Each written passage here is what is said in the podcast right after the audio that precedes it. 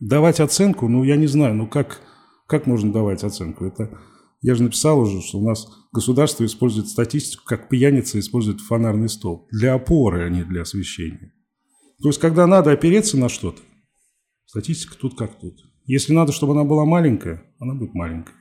Надо, чтобы большая, будет большая. Но, повторяю, какая бы она сейчас большая ни казалась, она намного-намного меньше, чем на самом деле.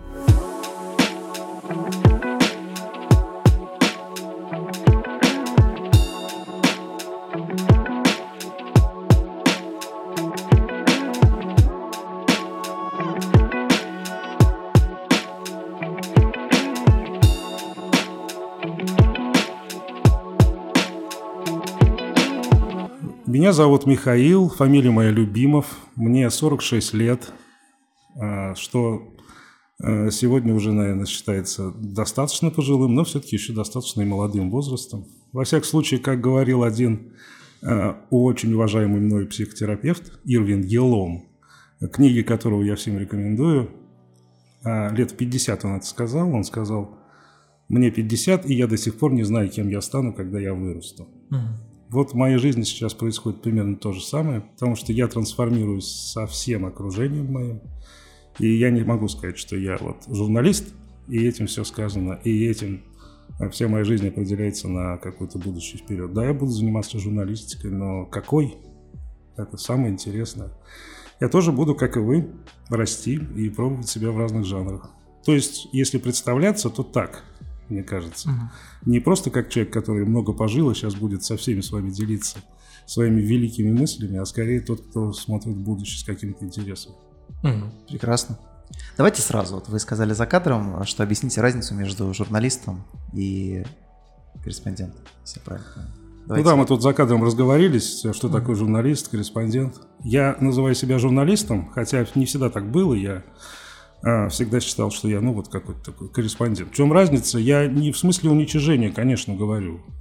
Разница в том, что множество программ на современном телевидении, они существуют в таком корреспондентском формате. То есть корреспондент – это человек, который поехал, встретился, поговорил, что-то отснял, привез, сделал, забыл. Журналист – это немножко другое. Это, конечно, человек, который имеет э, возможность высказывать свое мнение и имеет, может быть, даже где-то право на это. Заслуженное, конечно, за какой-то срок определенного времени. То есть журналист – это не человек, который э, обработал информацию и выдал в эфир, ну, в данном случае, как телевидение, а человек, который вот все-таки ее как-то анализирует.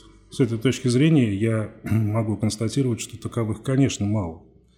Сейчас в Татарстане и в любом регионе страны таковых мало, очень много корреспондентской работы, которая так достаточно серьезная, но люди, скажем так, не совсем дорастают до понятия журналиста, ну, в полном смысле этого слова. Мне кажется, что я вот до него скоро дорасту, до понятия именно журналиста, а не какой-то такой рутинной корреспондентской работы. Вы имеете в виду говорить то, что происходит честно, открыто? Это вы так поняли? Во-первых, конечно, да. То есть, во-первых, вообще говорить что-то. То есть возможность э, что-то высказывать. Я, например, э, в своей работе, связанной э, с той темой, о которой мы сегодня будем, наверное, говорить, я высказываюсь ведь достаточно жестко. И если проследить все мои высказывания, то можно заметить, что я ну, буквально иногда действую просто во вред себе. Я это прекрасно знаю, потому что мы живем в регионе, в котором очень много закрытых вещей. Я их открываю, я их говорю.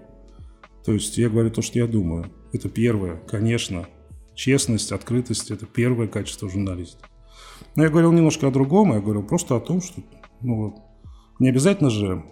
Э, Что-то рыть, копать. Да, но говорить правду и говорить то, что ты думаешь, это разные вещи. Иногда. То есть ведь можно не не говорить правду, но при этом говорить то, что ты думаешь. Но ведь даже такого нет. Вот э, с этим большая проблема. uh Журналист – это человек, который имеет возможность что-то говорить, имеет возможность что-то анализировать. Ну, для этого надо жизнь прожить. Ну и публично это делать, красиво, чтобы это воспринималось э, на аудиторию. Конечно, конечно. Это как Толстой говорил про Диккенса. Мастерство, формы, угу. как обязательно, обязательно мастерство формы, обязательно чувство вкуса, обязательно эмпатия, обязательно стиль. Ну, конечно, это все вместе. Вот тогда какой-то Диккенс может и получится. А разве не каждый человек имеет право говорить? А имеет право говорить где? Ну вот вы уточните, вы сказали, что журналист, который имеет э, право говорить. Вот я и хотел уточнить. Что вы имели в виду? Нет, у нас просто нет особо таких форматов, в которых журналист мог бы высказаться. Ну, предположим, где на нашем каком-нибудь телеканале это возможно.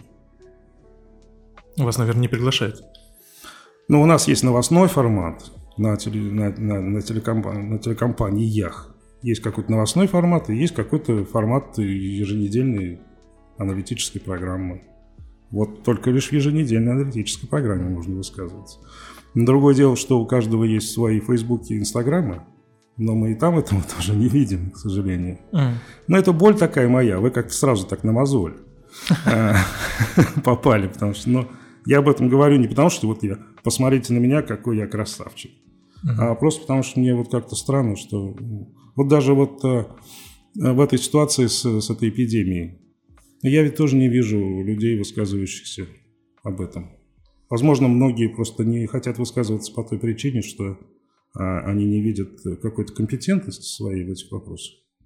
Может, поэтому, но в основном, мне кажется, просто ну, как-то вот журналистского именно сообщества у нас, конечно, нет. Ну, может быть, у них нет канала, по которому они могут об этом говорить? Ну, у меня бы не было бы канала, я бы все равно бы высказывался в своих соцсетях, что я и делаю. Я делаю параллельно. Людям очень интересно. Хоть что-то слышать. Да, ну вот как раз-таки э, на этой неделе мы увидели ролик нашего любим, одного из наших любимых каналов и были очень рады, что такой многомиллионный канал э, освещает такую актуальную тему для э, не только Казани, но и для вообще для страны, что вот у нас ввели вот такие меры, скорее они обозначаются как вынужденные, но многие с этим не согласны, и многие хотят об этом слышать, и еще больше людей хотят об этом говорить. И вот одним из героев этого выпуска Алексей Пиваров, YouTube канал «Редакция» стали вы. Расскажите, пожалуйста, как они на вас вышли и о чем они хотели с вами поговорить. Ну как, очень просто. Я, я тоже спросил, кстати, потому что uh-huh. это тоже удивительно как-то. Из всех э, огромного количества специалистов именно по этому вопросу все-таки выбирает меня, то есть человека вообще без образования медицинского. А вы допускаете, что им запретили э, Нет, компетентным людям не думаю. выйти э, и рассказать? А, ну, я немножко по-другому мыслю, мне как-то так не, не приходит. Может, я наивен, конечно. Мне как не пришло в голову запретили, они же встречались... Представляете, до чего мы дожили, что вот, э, да. додумываем за других людей, да, да. стопудово им запретили, их сразу да. бы уволили и так да, далее. Нет, нет, я, к сожалению, к сожалению, иногда оказываюсь эм, э, предметом вот этих конспирологических теорий. Угу. Поэтому я знаю им цену. Вот все, что не говорили про меня конкретно, оно всегда было не только мимо, оно прям было в другую сторону просто. Поэтому я знаю, как это как это больно, и поэтому я никогда не стану придумывать. Конспирологические теории не стану. Они мне просто позвонили, я спросил, откуда? Да вот какой-то парень порекомендовал. Ну, вот так это все же. Ну, я тоже так нахожу людей. Ну, вот все. Мы встретились, я долго-долго, там, 20 рассказывал что я вот такой, такой, вот я так думаю, всяк. Ну, в итоге, естественно, я же сам по себе знаю, как там. Ну, минуту, там, не знаю, полторы ли вошли, вошли в этот фильм. Побольше. Не побольше. самых, как мне кажется, там лучших высказываний. Ну, так. То есть ну, они что-то отрезали, получается, ну, правильно? конечно, там был 20 минут, 15 Ну, то есть э, того, что вы бы хотели, чтобы они вставили. Ну, я ни, ни в коем случае не, не, не могу... Я сам такой. Я же знаю, что такое монтаж. Конечно, мне все не войдет. Конечно, человек, вот как ему кажется, вот это ему кажется интереснее. Но вы я давали бы... свою рекомендацию, что вот я бы оставил? Нет, нет, нет, нет. Я сам журналист, я знаю, что какие тут рекомендации. Во-первых, я тут же забыл все, что я говорил. Я потом так вспомнил, что, а, вот тут же я продолжил, там еще было вот так интересно. Mm-hmm. Ну, мне понравилось, ничего особенного, но... Кстати, вот этот ролик, он действительно был нейтральный ведь. Вот там просто ну, по мне, так это вот такая корреспондентская работа была как раз. То есть ничья точка зрения не потеряна? Абсолютно корреспондентская работа. Ну, Даже мне как-то обидно, я хотел увидеть какой-то там какую-то сквозную, мелькающую мысль мне хочется всегда увидеть в таких больших все, все-таки форматах. Uh-huh. Но никакой мелькающей мысли, и, ну, почему нет? Корреспондентская работа очень нейтральна, но люди там ну, в, в комментариях тут же обрушились там и на меня, и на всех, значит, несогласных, типа, им показалось, что это все вот ангажировано как-то. Но это кажется как раз вот тем, кто uh-huh. как-то не привык, не открыт. Про что получился ролик?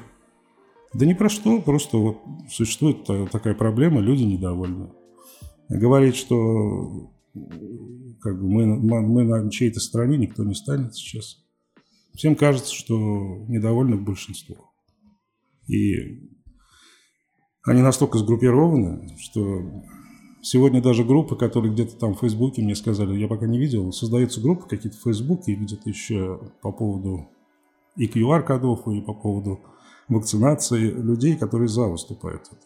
Они настолько выступают э, очень мягко и как-то так крадучись, и практически едва ли не шляпой прикрываясь от всех, что ну, мне просто смешно уже становится. Ну, до того дошло, что люди уже свое мнение, которое может отличаться от, от коллективных нарциссов, они как-то боятся настолько уже озвучивать. Я не боюсь, мне не страшно. Как э, сказал известный киногерой. Сила в правде. У кого правда, тот сильнее. Ага. Что, вы не поняли, какой это киногерой, Павел? Здрасте, только недавно пересматривал. А, я пересматривал недавно «Войну». Помните да, такой фильм? Помню, помню, конечно. Что-то он шел по какому-то телеканалу, я переключал, а потом вспомнил, что я не могу оставить э, то, что я посмотрел фрагмент незавершенным, включил на компьютере и досмотрел. Ну, это фильмы моей молодости, мне было как раз лет 20 с чем-то, когда вот это все mm-hmm. появлялось. Балабановский фильм. Я небольшой поклонник, так что я не буду об этом. Пропустим Балабанова. Но вы э, позавчера, по-моему, встречались э, с главной по ковид, как было описано у вас в Инстаграме. О чем вы с ней разговаривали? Точнее, о чем вы разговаривали, это понятно, можно посмотреть. О чем вы хотели с ней поговорить? И получился ли у вас разговор? Ну, я уже выложил этот же ролик, он же есть. Это интервью было небольшое. Это просто uh-huh. формат мини-интервью, там, на 7-8 минут. Это Лейла Ринатовна Фазлеева имеется uh-huh. в виду, начальник нашего штаба по борь- борьбе с ковид. Просто я задал ей вопрос, который всех волнует. Скажите, пожалуйста, когда все это кончится? Потому что он волнует и меня, ярого сторонника вакцинации. И всех тех, у кого этих кодов нету. Я понимаю, за 7 минут мы там не могли все что-то охватить, но мне просто было интересно. А, люди же не только а, вербальные сигналы считывают. То есть человек сидит, что-то говорит, он как-то то ли улыбается, то ли что-то. Ну, это важно. Посмотреть хотя бы на начальника оперштаба, как она себя при этом чувствует, когда что-то говорит. Она много улыбалась, так это было. Мне кажется, людям интересно на это смотреть. Они как-то немножко считывают и понимают, сколько нам еще с этим жить и так далее. Ну да, особенно когда не хватает до конца информации, хочется уже прям... Не хватает, это просто катастрофическая ситуация. Я вот буквально вчера тоже поддержал петицию наших российских коллег по поводу открытия данных, потому что у нас, к сожалению, ну, мы не будем с вами сегодня только о хорошем говорить. У нас ведь э, огромная проблема вообще с какой-либо статистической информацией. Я, например, не имею никакой возможности, вы, соответственно, тоже никакой возможности узнать что бы то ни было. Для того, чтобы мне узнать э, количество пациентов в каком-то госпитале, мне надо поехать туда. Я не могу позвонить в Минздрав и сказать, э, подскажите, пожалуйста, мне, журналисту, сколько сейчас в Лениногорском госпитале, а сколько там привитых, а чем они привиты, а если там прорывные инфекции, ну, то бишь инфекцию у э, госпитализированные люди с вакцинацией уже, с повторной даже бывают. Ну, ничего этого нет. Это огромная проблема. Мы с этим как боремся? Ну, вот пытаюсь я. Очень сложно работать. И условия такие, что просто поехал, поговорил с главврачом, что-то выяснил. Какую-то статистическую информацию собрать нет. Я делал много материалов по статистике, но это была подпольная статистика. Абсолютно подпольная статистика. Я доставал ее так же, как в Советском Союзе красную икру доставали. Вот так же примерно доставал. Люди не знают этого, люди не ценят этого. Им кажется, что вот Ну, я же на ТНВ работаю, значит, я все знаю. Мне там сверху спускают цифры, и какую надо, я скажу. Ничего подобного. Поэтому я знаю цену всем разговорам людей, что как на телевидении, и знаю цену вот каждой буквально цифре, которую мы с боем, но выбиваем.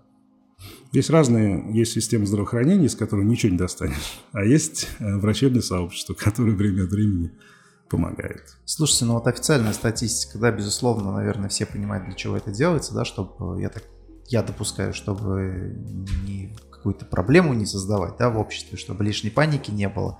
Однако все равно же это не скрыть, ну, то есть не получается этого сделать. Так есть ли смысл тогда вообще пытаться скрывать?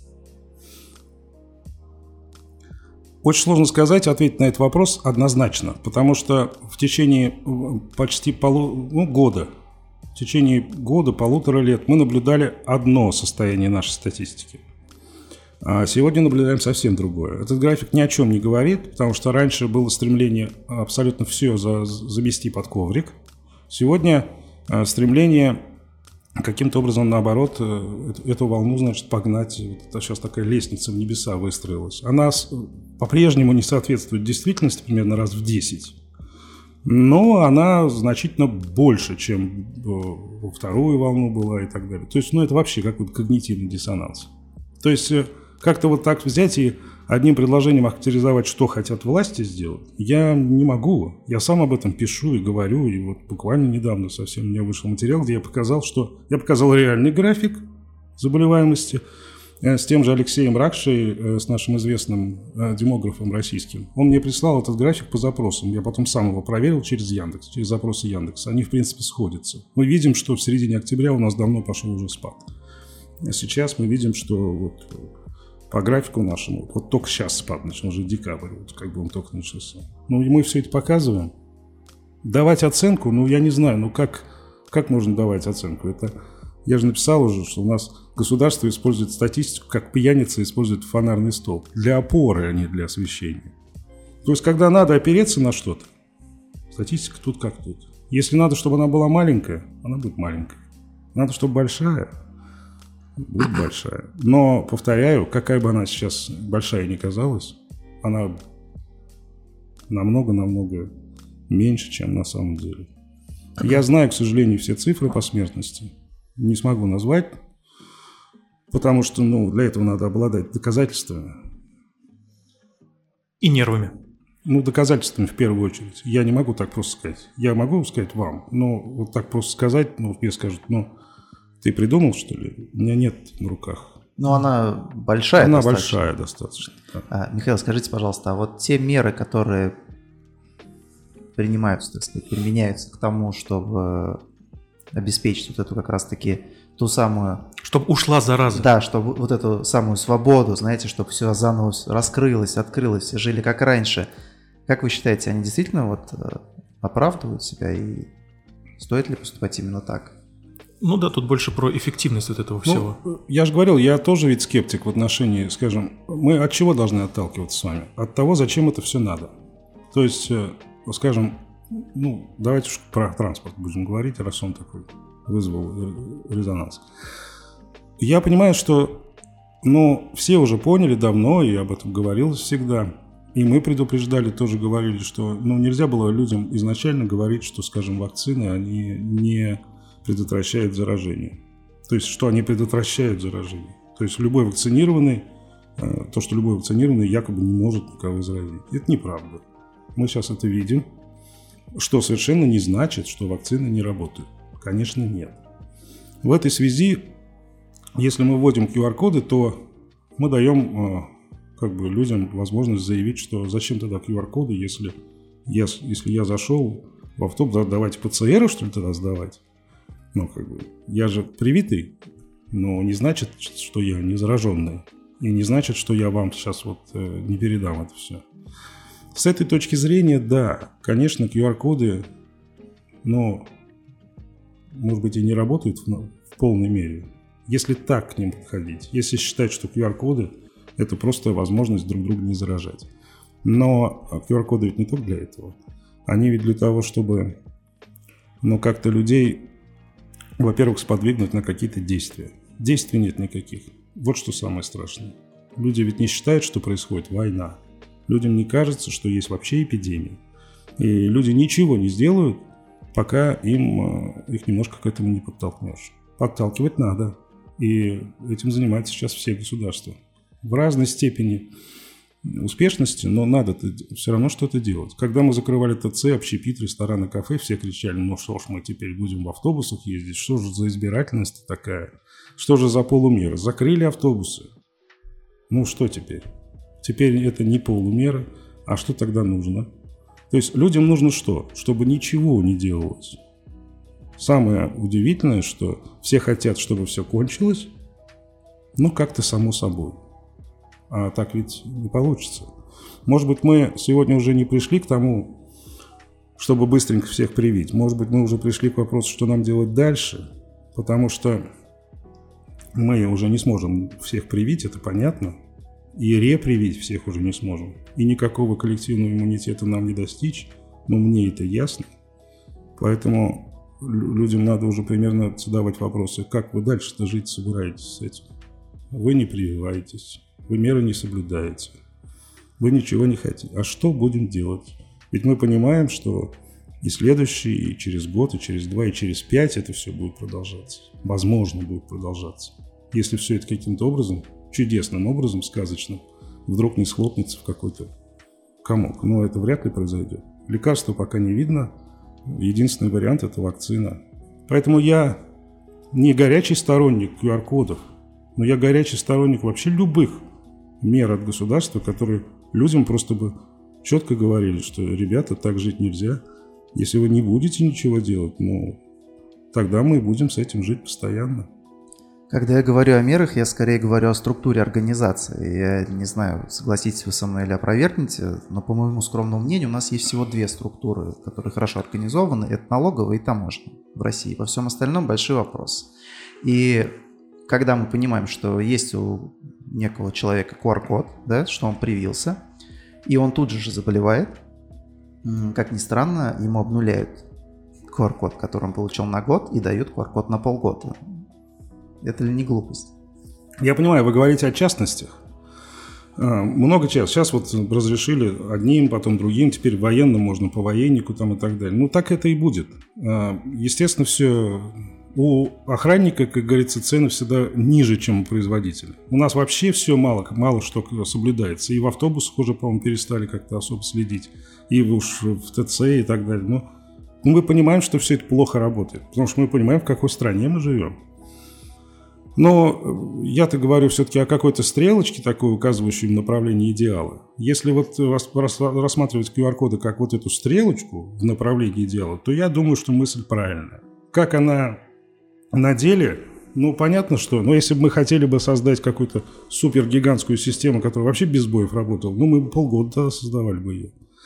И поймите, что каждый человек привитый, он жизнь себе спасает. И это не, не, не пустые слова. И если бабушка 60 лет ничего не делала, но ее не пустили в автобус, она привилась, она себе спасла жизнь ну, с вероятностью в 85%.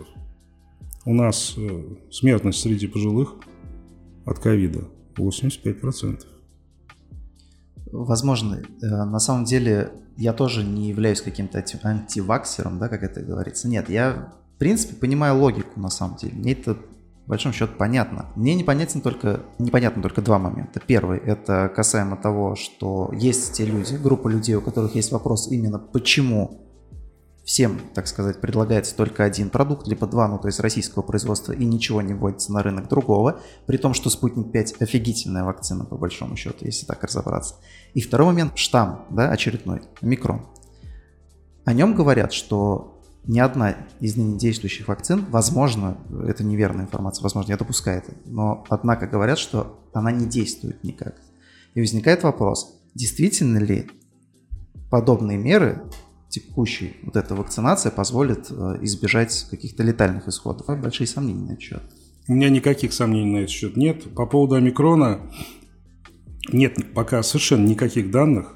Вот то, что вы сейчас сказали, это, это просто, ну, Ну, предположение, догадки. Да, предположение. Вообще э, догадок везде навалом. То есть, э, Безусловно. чего бы мы не, не, не взялись, вот э, постоянно догадки. То есть люди потребляют какие-то дайджесты знаний, понимаете? Вот дайджесты, они где-то собраны на каких-то сомнительных сайтах. Э, Ладно еще, если они не антиваксерские, эти сайты. Просто вот омикрон, значит, э, уходит от вакцин. Ну, а откуда это? Ну, этого просто не может быть пока. Потому что его еще нет. Ну, он есть среди привитых там в ЮАР, в Нигерии, мы знаем. Но мы пока даже не знаем, э, что он из себя представляет-то. Ну, мы- Потому что не опубликовали исследования, вы Да, это. да, конечно. Как, мо- как можно? Еще пока рано. Мы знаем только вот эту кривую, уходящую в небо. То есть, что он быстро распространяется. По ней мы можем судить, что значит он вытеснит дельту. Если он вытеснит дельту, значит он, видимо, как-то жестче. Он жестче. Он как-то зубастее, наверное. Потому что, ну, это на заре эпидемии была какая-то иллюзия, что штаммы будут со временем легче, проще, все это в, гриб- в грибок превратится, значит, им неудобно, а, невыгодно убивать хозяина, ничего подобного. Казалось, что только все в сторону ухудшения. Поэтому у меня нет никаких сомнений, что вакцины будут помогать. Не знаю, откуда у вас такие сомнения. Да, они будут помогать, может быть, меньше, но опять же мы не знаем. Сегодня спутник Ви, он великолепно справляется с дельтой. Хуже, чем с уханьским штаммом, но он справляется. Но посмотрите, я ведь всегда говорю, что факты и статистика разные вещи. Мы сейчас говорили с вами долго о государственной статистике, которая фактам ну никак не соответствует. Но когда я э, прихожу в госпиталь, а я там часто бываю, я, я же вижу а, факты. Факты говорят в пользу того, что ну, 95% людей, лежащих в госпиталях, не привиты. Это абсолютно точно, я вам говорю. Вот я не верю официальной статистике, никакой статистике российской я не верю. Но в данном случае я видел собственными глазами. В каждом госпитале, в которых я был, а я был в десятках госпиталей, происходит одно и то же. Абсолютно одно и то же. Там нет привитых людей. Врачи мне говорят, ну что, ну, Миш, ну это невозможно, ну сколько можно? Опять все непривитые. Поэтому у меня нет никаких сомнений, что вакцина работает. И она, может быть, не лучше, месте на третьем, после Pfizer и Модерна, но она великолепная вакцина. Что касается импортозаме- и- импортного, импортозамещения нашего, да, согласен, может быть, и надо. Но тут такая политика. Наверное, наши как-то считают, что если мы сейчас завезем, то спутник не признает. Тоже ведь плохо для страны. Безусловно, но просто это бы успокоило некоторую группу лиц, которая ну, смогла бы привиться спокойно. И... Ну, вот эта группа лиц заявляет, что во всем виноват Билл Гейтс. Так. Это Ну, другая группа лиц, подождите. Да, ну, слушайте, ну этих групп лиц, ну, столько, ну, просто Ну, их на всех не напасешься. огромное количество. Ну, мы сейчас завезем э, Pfizer, из этого сделают опять какой-то. Ну, это нормально же открытая экономика, вопрос же только в этом. Ну, просто допустить. Можно, можно сказать, что оно закончилось. Знаете, можно сказать, оно закончилось, осталось только вот это. Ну, сделать ее Но вы, вы платной, хотя бы да. обманите тогда вот эту самую лжестатистику, вот это вот все. Так Ну, сказать. скажут, что Pfizer делается опять день в Уфе. И что, разливается тот же спутник. Уфимский тот, Pfizer на вот этом- тот же спутник, только, в- только этих- Стерлитамаке, вот завод Шихан, где Да. Хейн- У, Pfizer, Да, да, да. Да, да, да. У Pfizer, да. Вполне себе. Можно полторашечку можно А купить. вот такой момент. Мне любопытно ваше мнение очень. А, Вот смотрите, я правильно же понимаю, что люди, которые привиты, они могут быть носителями, правильно? Но, тем не менее, смертность среди привитых, естественно, снижается. Точнее, они, ну, в принципе, наверное, отсутствуют. Я не знаю, если можно так говорить. Присутствует, А, присутствует. Смертность есть среди привитых, но это разные, по разным причинам, но она есть. Ну, да, ну, может быть, какая-то реакция, ничтожных там, количествах. аллергия, что-то еще, да, там, на Конечно. вакцину, это возможно. А, Вот такой момент. А, Собственно, право умереть, наверное, у человека тоже есть. Почему нужно заставить человека прививаться? Ну, если, да, он глупый, например, и не думает, что ему это поможет, или убежден, что это, наоборот, нанесет ему вред. Почему это необходимо делать? Ну, у каждого есть право заплывать за буйки. Да. Там, ну, хорошо, каждый может покончить жизнь самоубийством. Право. Есть. Ну, Ну. скажем так, э, если с религиозной точки зрения, наверное, нет. А, ну, в принципе, мы отбросим давайте да. религии, будем говорить Так, конечно. с точки зрения в гуманизма степени, да, в даже. какой-то там. степени, да. Да. Ну, пожалуйста. Но ведь э, как происходит? Человек ведь не умирает. Тот, кто выбирает ничего не делать, то есть не привиться, он, а, а, не умирает и заражает других. То есть становится виновником чужих смертей. Какое же это самоубийство? И, б, он напрягает э, собой до просто ужасной степени нашу систему здравоохранения. Ведь э, сейчас у нас спад, но э, я бывал в госпиталях в худшие дни. Это же э, просто мрак какой-то. Это просто вот настоящая война.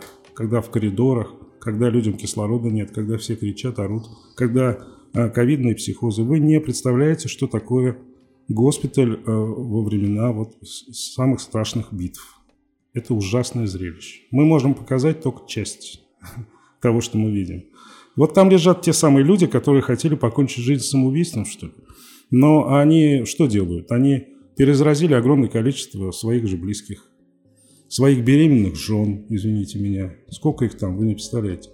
А, своих мам, пап. Ну, какое это самоубийство? Потом они пошли в госпиталь, и государство потратило на них, ну, как минимум полмиллиона рублей на каждого. Вот так просто бахц, и потратил полмиллиона рублей. Ведь много уже говорилось о том, что давайте брать тогда расписку с людей, которые, как говорите, хотят жизнь самоубийством покончить, чтобы тогда не лечить их, или пусть лечится за свой счет. Я вот так не считаю. Мне так не кажется, потому что я бывал в этих госпиталях, видел, э, там ведь не, не, не столько антиваксеры лежат, которым вот прям вот э, настолько хочется умереть. Там лежат бабушки, бабушки божьи одуванчики, которым сыночек, дочка запретили делать вакцины. Говорю, мама, мы знаем лучше тебя. Тебе нельзя этого делать. Ты умрешь, мама. От, нее, конечно, от вакцины. Они попадают туда. Ну что вот с них деньги брать за это? Вот эти 500 тысяч, тысячи, там миллион, если она попадет в реанимацию, это, это уже миллионы просто пойдут. Там несколько сотен тысяч каждый день стоит лечение. Поэтому там лежат жертвы, жертвы шарлатанов. И я не считаю, что э, людям надо давать право выбора. Я знаю, как это звучит. Но, к сожалению, в таких вопросах, как эпидемия, ну, демократия, мне кажется, просто недопустима. Потому что у нас еще есть, слава богу, медицина. Мы не можем сказать, вот ты думаешь так, ты думаешь эдак, и, значит, у нас есть общество.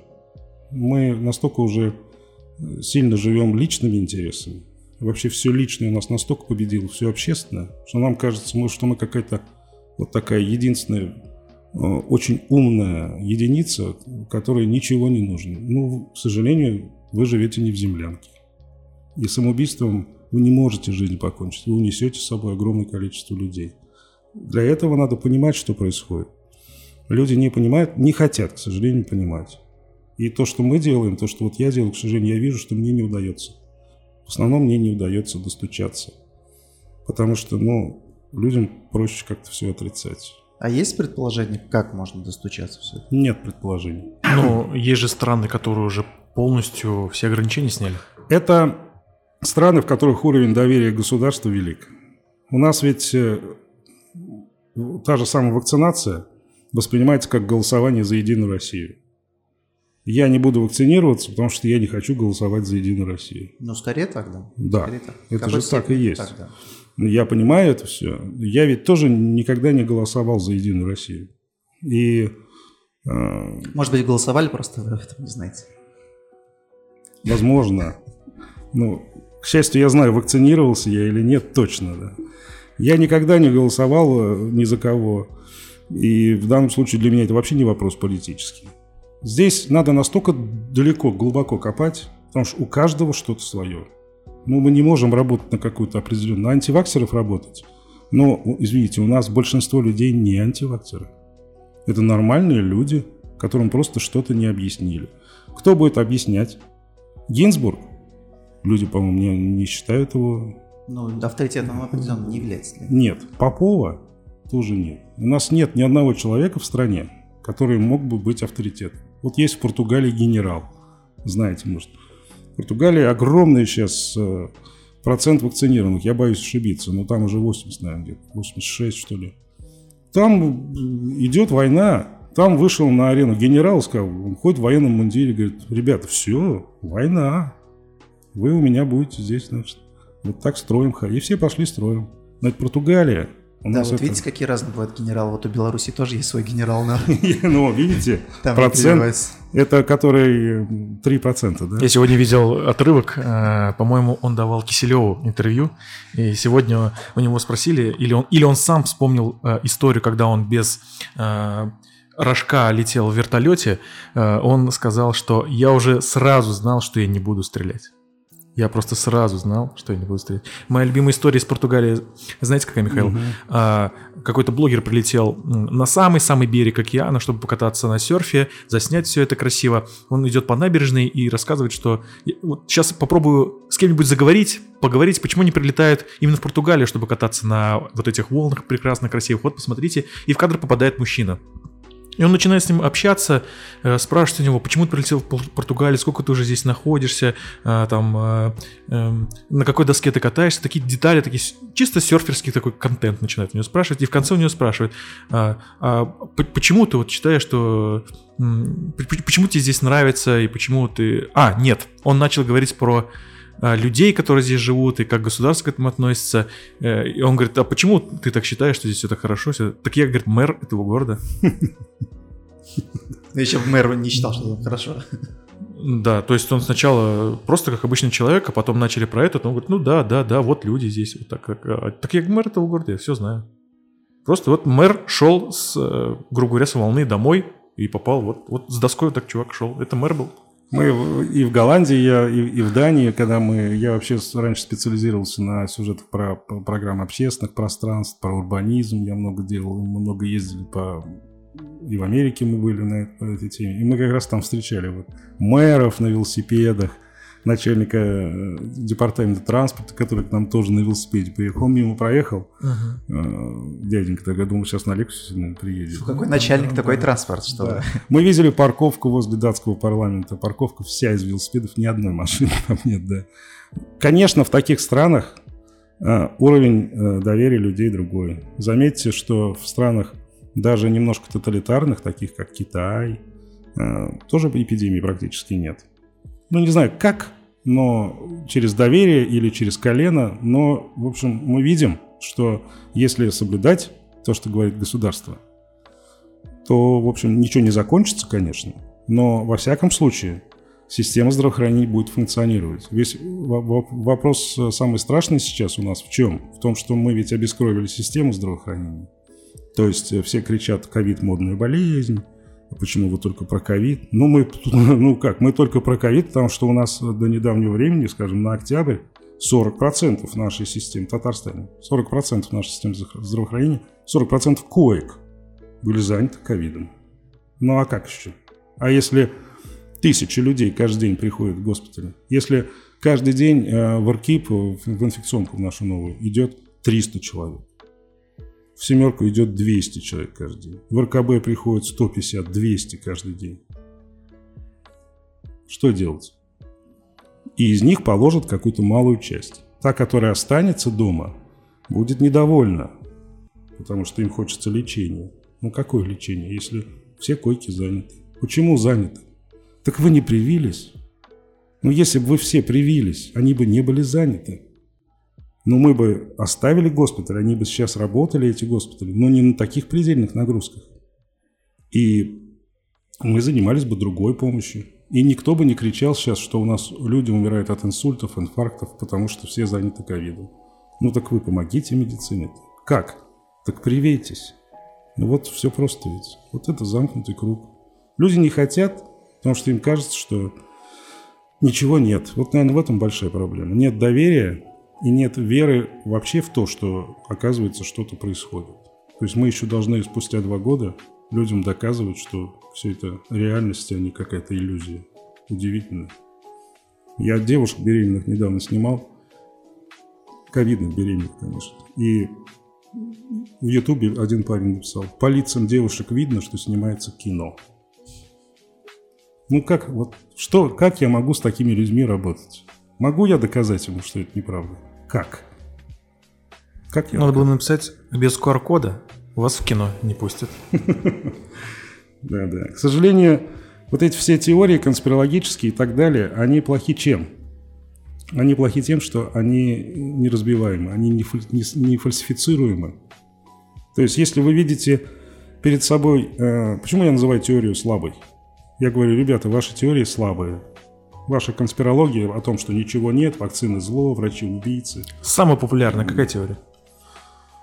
Ну, вы, наверное, лучше меня знаете. Не знаю, какая самая популярная. Самая популярная, что это все мировой заговор, по-моему. Вот это. Ну, нет, это уже, уже очень группы, узкой группы лиц, мне кажется. Ну, а какая? Не знаю. Мне кажется, что это непроверено и непонятно, что будет да, да. с поколением. Скорее, вот, да, а, да, вот на это, генетическом да. уровне. Скорее, да. да. Это не проверено. Жижа, шмурдяк. Да, да, да. да. А, что будет через, Физ, 5, через 5-10 лет? Я хочу, что... А, вот еще. Я хочу, чтобы у меня были нормальные дети. Uh-huh. Или чтобы они вообще были. А вот это, кстати, признаюсь честно, я слышу первый раз. Я о такого опасения есть, есть, не, есть не такое, встречал. Да. Очень много людей считают, что вакцина влияет на потомство, на, на бесплодие, угу. на плодовитость, как на плодовитость. Ну да, да. Но... Это, связано, это было связано с тем, я знаю, откуда многие растут, было связано с тем, что в инструкции к спутнику, к гамма-ковид-ваку, там есть понятие стерилизующий эффект. Ну, это научное понятие, которое говорит о том, что стерилизующий эффект, то есть насколько вы будете чисты после вакцины, не заразны, ну, и сами, насколько у вас есть возможность не заразиться, и других не заразить. Это стерилизующий эффект. Называется. А почему тогда вот человек, который может быть очень близок к тому, как к, вак- к вакцине, так и к популяризации э, прививок и так далее, может, не может выйти на федеральный канал и сказать об этом? Вот есть такая э, теория, что многие не прививаются из-за того, что они боятся стать бесплодными или не иметь детей вообще, или, например, вот он беременный и не может он прививаться. Слушайте, ребят, нет, такого не будет. Вот тот эффект, по которому, наверное, вы подумали, что это бесплодие, стерилизация, это вот такой-то эффект, он вообще к этому не имеет. Так что идите, прививайтесь. Так у нас же есть Будь такой добру. человек, кто может это транслировать, это Елена Малышева. Как ничего делать. Берем костюм э, вакцины. Конечно показываем, как она входит и выходит. Да.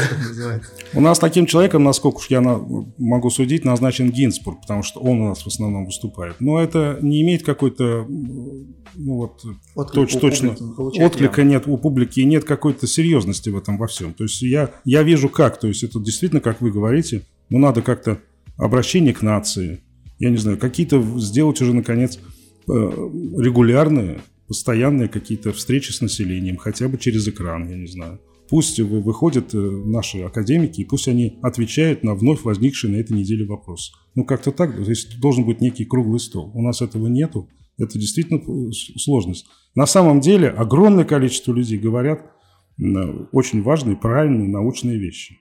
Но, к сожалению, люди находятся в такой эхокамере, в которую просто не, ну, не, не проходят э, все эти разговоры. А, ну вот касаемо как раз-таки вот этой эхокамеры и, возможно, вот этого вопроса доверия, да, Макиавелли в своем труде «Государь» описывал, что тот государь, который умеет, назовем это просто простым словом, лгать, скажем так, не выполнять свои обещания, да, не сдерживать свои слова, он достигает большего успеха, чем тот, который всегда сдерживает свои слова ну, якобы по статистике, которую он вел. Mm-hmm. И наше правительство, по большому счету, само, ну, не знаю уж, как там так получилось, не будем копаться, довело до того, что к ним нет вот этого самого доверия их вранью, скажем так, да, и они сказали как, что мы не будем, например, э, вводить QR-код, ну, типа закрывать общественный транспорт, да, он будет свободен для всех.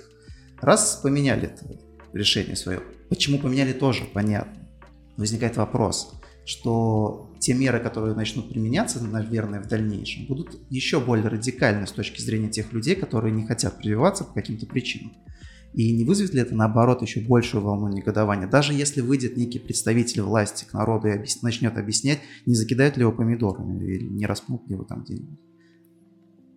Ну, я не считаю, что вот все настолько плохо, что градус э, вот, человеческого негодования уж настолько велик, что вот сейчас прям совсем ничего не надо делать. Мне так не кажется. Э, более того, меры будут ужесточаться, скорее всего. Сейчас приходит омикрон, как мы знаем, и нет никаких сомнений, что что-то будет новое, связанное вместе с ним. Во всяком случае, в мире, в котором э, будут заболевать дети, в мире, в котором будут заболевать люди 20-30 лет, в большем объеме, конечно, чем сейчас, они и сейчас заболевают, это будет другой мир. просто другой мир. И вот то, что вы сейчас говорили, будет вообще к нему никакого отношения не иметь. Потому что когда мы, вы окажетесь в мире с Франкенштейном настоящим, со штаммом таким, да, с омикроном, а у нас это не последняя буква греческого алфавита, а, мы окажемся в ситуации, когда нам будет вообще не до спасения каких-то экономик. Вот ведь о чем речь. К сожалению, и даже тем, что мы не прививаемся, мы создаем для этого все условия. Абсолютно известно точно, что в организмах непривитых мутирует больше всего вирус. Он везде мутирует, но в организмах непривитых мутирует больше. И, к сожалению, в России может появиться штамм, который будет достаточно, достаточно серьезным. Настолько серьезным, что необходимо будет спасать детей. Мир, в котором надо будет спасать детей, это другой мир. Будет ли в нем больше конспирологических теорий? Будет ли в нем больше э, протестов? Возможно. Но в нем будет больше и тех, кто сделает все для того, чтобы спасти свою семью. Сегодня пока не до этого. Нам не жалко каких-то стариков. И мы считаем, что это просто какой-то ОРВИ, ОРЗ или грипп. Но так будет не всегда. Почему это сопли омикроном назвали? Я сегодня прочитал, женщина одна написала где-то. Вот отношение людей. Государство должно делать все, пусть какое угодно будет у нас государство, но во всяком случае его консультируют не шоумены, его консультируют ученые. Слава Богу. И я вижу логику в действии государства. Я вижу, что плохо все это исполняется, но я вижу логику. И только на том основании, что все это плохо исполняется, я не могу говорить, что ничего делать не надо. Потому что я примерно себе представляю, почему, зачем и что у нас впереди. Это будет э, страшная штука, если мы ничего делать не будем. Мы породим такого монстра, который нам здесь создаст такую ситуацию, при которой мы даже не будем думать о, об экономике, о политике, об общественном транспорте, о QR-кодах. Мы будем думать о своих шкурах, простите меня. И будем искать, где бы нам привить ребенка, дочку, сыночка, мужа и так далее. И хватит ли на нас всех это всего? И хватит ли еще? Угу. Да. Я рисую страшную фантастику, утопическую. Но поговорите с врачами, они вам скажут, что это вполне возможно. К сожалению. Я ведь не, не медик, не, не, не имею медицинского образования, но мне приходится общаться с лучшими представителями нашего медицинского сообщества. Людям приходится общаться с первичным звеном, которое малым образованием, прошу прощения, не всегда обладает хорошим образованием. Мне приходится общаться с удовольствием с докторами наук. Они уже сейчас говорят, что у нас не дельта штамм. У нас как минимум дельта плюс давно уже в России. Дельта штамм у нас был в июне, в июле, в начале вот этих волн, которых мы уже перестали пересчитывать даже. Сейчас нечто большее уже, потому что смертность жуткая просто. Не 1200 в России, а как минимум 3000 в день. Вы представляете, что такое 3000 в день? Нам кажется, что в стране огромное количество людей живет. Это неправда. У нас мало людей. И, кстати, когда вот говорят, что, ну, что вакцины зло и так далее, я все время задаю один и тот же вопрос, на который у людей, конечно, ответа нет. Ну, наверное, государство, которое считает, что вакцина зло, отрава или что-то, наверное, оно не будет прививать свою собственную армию. Но зачем государству вот уничтожать собственную армию? У нас же вся армия привита.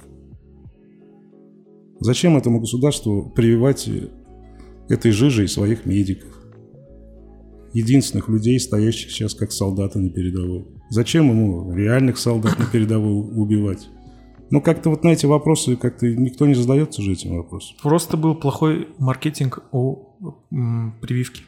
Да? У спутника конкретно. Реклама. Согласен. Хреново. Конечно, конечно. С самого начала все не задалось. Она как-то очень ассоциируется именно с Путиным, даже название такое какое-то у нее. Спутник да, да, да, да. И, название, и название, честно, будем честны, да. ужасное. Название. Вот если бы спутник Б назвать, как-то... Вот самый мой прикол, э, связанный с нашим президентом и вакциной, особенно когда у него спрашивали, почему э, вы не показали, как вы прививаетесь. Там, раз привился, два привился, сейчас ему что-то новое, да, он на себе попробовал какую-то вот не прививку, а что-то другое, да. А, и когда он только привился, все чиновники начали снимать на видео в свой инстаграм, как они прививаются, прям, помните, такой был момент. И у него спрашивают, почему вы, вот, ваши подчиненные снимают на видео, губернаторы снимают на видео, а вы почему не сняли на видео? Песковая не было рядом. Он говорит, а зачем мне это надо? Я что, говорит, в кино снимаюсь. И представляете, какой-то какой тролль своих губернаторов и... Так, Таня, давай, удаляй это из Не, ну раз Путин привился, тогда я тоже привьюсь и сниму на видео. И у Путина спрашивают, почему не привился. Говорит, а что? Я говорю, клоун, что снимать на видео, зачем мне это Кстати, мне так интересно было все время наблюдать вот за этим, э, за этим бесконечным сериалом «А Путин же не привился», а потом, когда привился «А Путин же не показал», там и так далее. Но это смешно, вот ебу, это такой уровень дискуссии, вот это мышление как вот первого уровня, ну, смотреть на президента, который привился, не привился, мы вообще ни, ни разу маски его не видели. Но для меня это тоже точно не показатель, привился президент или не привился. Наверное, надо смотреть на ученых, которые привились, не привились, на врачей, которые... Для меня вот это показатель. А Путин, у него, он может вообще быть ковид-диссидентом, я не знаю. По одному из заговоров у него несколько двойников, Да, поэтому... Я говорю, может. Один из- Да, да, да. Ну, хоть бы один в маске ходил тогда. Ну, а его не видно, ходит, наверное. Ждет, когда... Я говорю, в общем, президент это последний человек, на которого надо смотреть, принимая решение о какой-то там э, вакцинации. Ну, смешно, ей-богу. Люди вот, э, люди смотрят на тех, кто им известен. Они же не знают ученых, они не знают этих имен.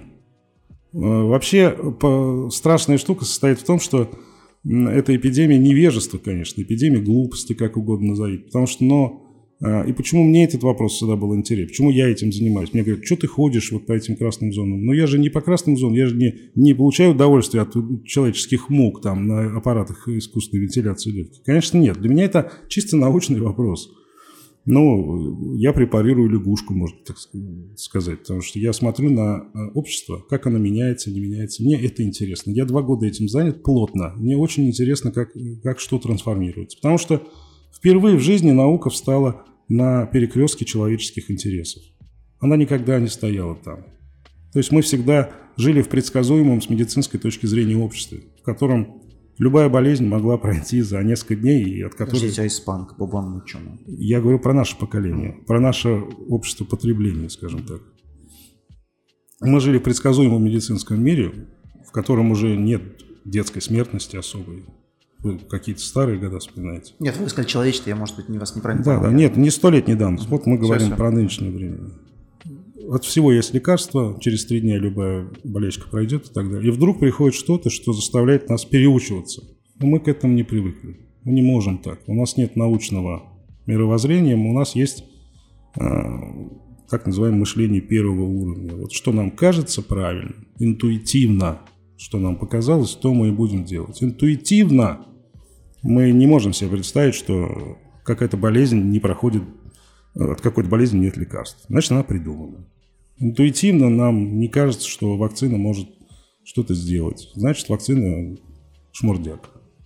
Вот все интуитивно. И, к сожалению, все развитие эпидемии, оно стоит вот на этой именно жиже. Но жижа это, к сожалению, мы сами. У нас нет э, никакого фундамента научного. И мне интересно именно за этим, конечно, смотреть. Мы живем сейчас в эпоху э, очень сложных трансформаций знания. Они каждый день трансформируются. За этим очень сложно следить. Мы не можем этого требовать от людей, но мы можем э, хотя бы ожидать э, от людей какого-то п- небольшого понимания ситуации. Потому что, ну, сколько можно, все об этом говорят. Ну, немножко переучиваться-то пора бы уже. То есть все-таки интеллект – это возможность переучиваться, а не стоять постоянно вот на, той, на тех позициях, на которых ты стоишь. А объяснять все конспирологией, но это же ничего не объяснять. То есть это ничего, то же самое, что сказать, что а, значит, крокодил синий. Я так решил. Это же не объяснение. То есть людям хочется все себе объяснить, ничего не узнавая. Ну, так не бывает. Ну, Конечно, хочется иметь какую-то предсказуемую картину мира, в которой ты умник, в которой ты выше среднего человека.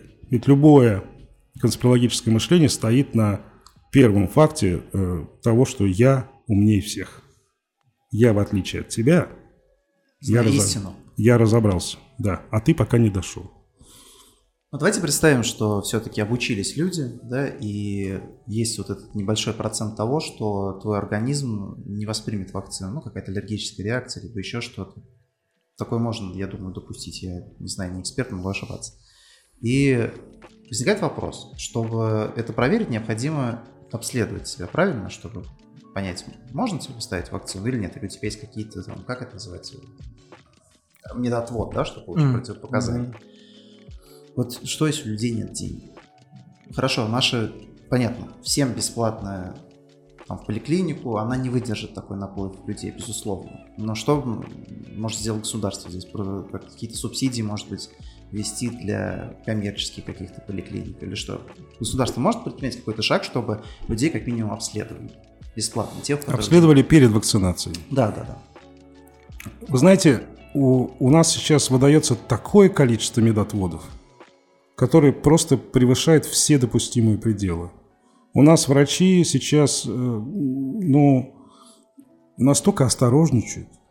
На самом деле э, практически нет никаких медотводов от вакцинации.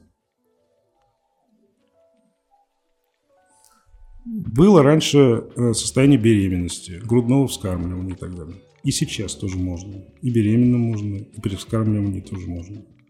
И давно. Не было можно детям, сейчас можно будет детям.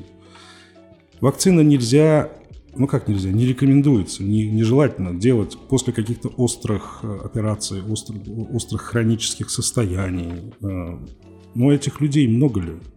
Очень мало. Проводить обследования, которые что-то, ну да, это столько денег стоит.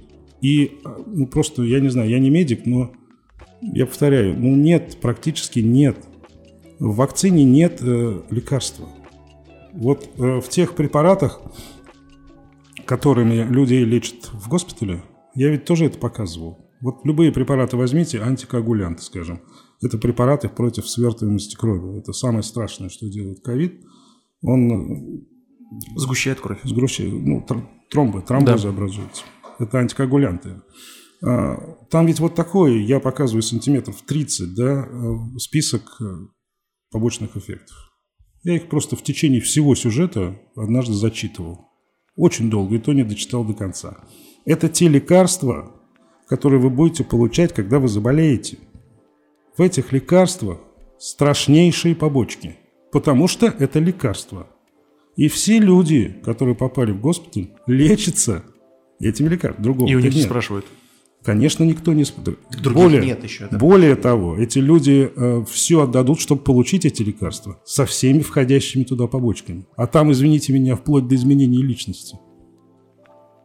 То есть Я раз и Филипп Киркоров. ты. Да, представляете? Да. Лучше уж прививка тогда. В том-то и дело, что это ведь тоже такая вилочка. Вы хотите вот этих лекарств, ну об этом сколько, сколько, я об этом сколько говорил. Ну, вы хотите попасть в больницу и лечиться вот этим? Ну, там, если бы вдруг какой-нибудь дексаметазон или клексан стал предметом людских интересов, ну, вы представляете, какое количество э, чуши и правды при этом изливалось бы на голову бедных граждан. Потому что достаточно было бы просто взять эту инструкцию и прочитать ее. И говорить, вот вас чем лечат в госпиталях. Ну да, лечат вот этим. А другого нет ничего. И даже это мы не можем назвать лекарством. Все компоненты вакцины, которые в ней присутствуют, выводятся из организма через 4-5 недель. Там нет ничего, что могло бы задержаться даже в организме. Не говоря уже о том, что там останется через 5-10 лет. Ну, это смешно просто об этом говорить. Вот просто поговорить с любым э, терапевтом. Она скажет, ну, ну, кроме, конечно, антиваксеров, такие тоже есть. Поговорите с Дианой Эльдарной Абдулганиевой, с нашим главным терапевтом, Зульфией Фаритной Ким, с нашим Александром Андреевичем Визелем, главным пульмонологом. Это все люди, входящие в так называемый виртуальный консилиум. О них мало кто знает. Это люди, которые целыми днями сидят а, в кабинетах, когда у них есть возможность. Александр Андреевич Визель вообще постоянно сидит. и в режиме онлайн круглосуточно ведут всех, каких только могут пациентов по Татарстану виртуально. Они назначают лечение каждому из них, а их огромное количество. Это люди, которые разговаривают с тобой так, да, да, да, через пять минут, да, да, да, вот будет в субботу полчаса, хорошо. Вот, вот в таком режиме они работают два года. Это люди, которые прекрасно знают, что лечение у нас симптоматическое. Оно, к сожалению, а, не может вас спасти, если организм ваш не справится сам. Оно может купировать симптомы, то есть те же антикоагулянты помогут вам не закупорить сосуды. Дексаметазон или гормоны, как еще называют, они помогут вам справиться с цитокиновым штормом. Это когда ваша собственная иммунная система атакует вашу, ваш организм, уничтожает его, как ковровой бомбардировкой. Уничтожает вирус, а вместе с ним и вас самих. Вот для этого нужен дексаметазон, которого тоже куча побочек. Вы хотите пройти через вот это все? Это просто ад адский. Люди, которые через это проходят, говорят, в меня в 90-х стреляли, это было чушью просто по сравнению с этим. Вот просто вот так себе, пиф-паф. Я видел людей, возвратившихся с того света. Они никогда больше не хотят туда попадать. Они плачут, орут, у них э, страшный постковид, они живут с этим потом еще много-много месяцев.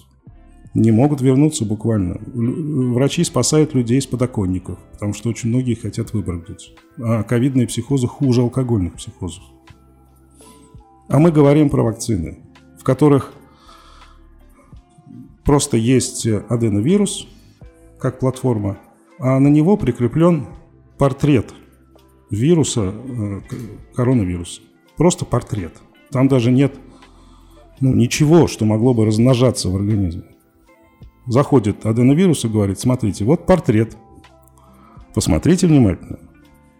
Вам надо будет в случае чего узнать этого товарища. Все. Через 4-5 недель полностью выводятся все абсолютно компоненты вакцины – но разговоры, к сожалению, о том, что через 10 лет будет, вот они никак не выводятся. Вот как их вывести, я, я просто не знаю. Ну вот, возможно, благодаря вашему мнению, которое вы озвучиваете сегодня, какая-то часть людей, которая опасается этого, их страхи как-то улетучатся, да. они... Но, к сожалению, любое опровержение теории заговора объясняется теорией заговора. Mm-hmm. Мне, конечно, еще не помогает то, что я работаю на телевидении. У нас, к сожалению, нет доверия еще и этому институту, скажем mm-hmm. так. Нет доверия государству, нет доверия официальному... Это все проклятый YouTube. Он во всем виноват. Есть да. такое, да. Близимся к завершению. Еще такой блок. Хочется все-таки закончиться на позитивной ноте. Mm-hmm. Потому что всегда хочется верить э, то, что все будет хорошо. Когда будет все, все будет хорошо и что для этого нужно делать? Я думаю, надо просто немножко переучиваться, как я говорю. То есть надо э, понимать, что вот, ну, не все в мире можно понять. Надо слушать людей, экспертов в своей области, не считать себя самым умным.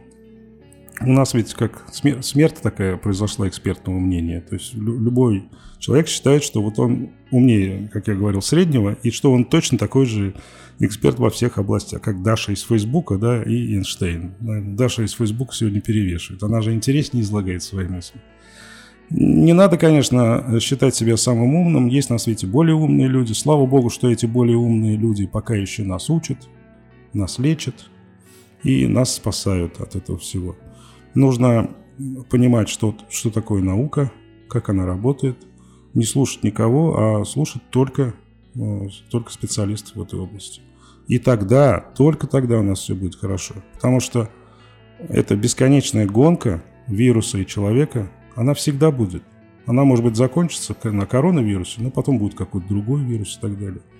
Но она будет всегда, и чтобы нам побеждать этот вирус, нам надо побеждать его ментально в первую очередь. То есть мы должны меняться и, и понимать, что это ну, бесконечная история. Это эволюция. Вирус эволюционирует, мы должны эволюционировать, мы должны развиваться. У каждого из нас, как у, у вируса есть эволюция, у нас тоже должна быть у каждого своя маленькая персональная эволюция. Если ее нет, если ты остаешься на том уровне, на котором ты начинал эту эпидемию, ну, ты, тебе будет не очень хорошо. Надо меняться. Надо меняться. Это практически как манифест. Михаил, спасибо вам большое, что Спасибо пришли вам. к нам, Спасибо, заглянули, и мы сегодня Спасибо. поговорили действительно про очень важную тему. А, Вот. э, Спасибо вам большое за то, что вы делаете, освещаете. Это очень важно э, не только для наших слушателей, а вообще для всех.